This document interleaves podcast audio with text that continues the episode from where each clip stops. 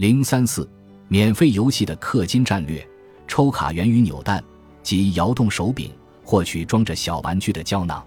很多玩家会为了获取游戏道具或者中奖，以此充不少钱来抽卡。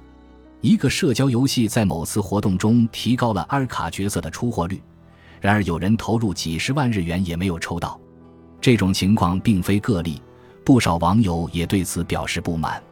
有人说，大家之所以会氪金，是因为存在侥幸心理。但是如果一开始就没有对战玩家或者竞争对手，大家也不会狂热到这种程度。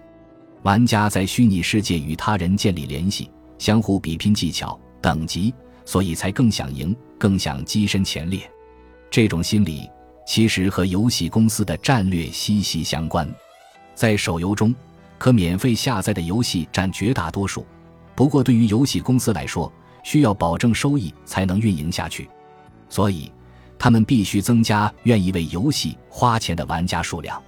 某社交游戏公司的内部资料上写着引导玩家氪金的几项有效方法：交流，玩家之间可以通过聊天等形式打招呼、发信息；社区、工会、帮会等由领导率领的组织；玩家之间的联系、交易所、集市；协作，设计一些只有玩家组队才能击败的 BOSS 等；自我表现欲。可以更换角色的装备、装饰品，展示所拥有的物品。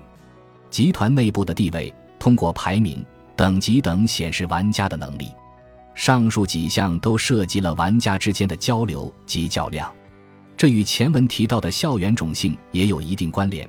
有些人是上层的，有些人是下层的，这种等级划分在集团内部是十分明显的。此外，还会将个体玩家放在领导率领的组织里。让他们协力完成任务，由此一来，就自然产生了游戏业绩这种现象。为了维持和朋友们的关系，即便勉强自己，也要积极投身游戏。过不了多长时间，精神就会受到压迫，甚至影响现实生活。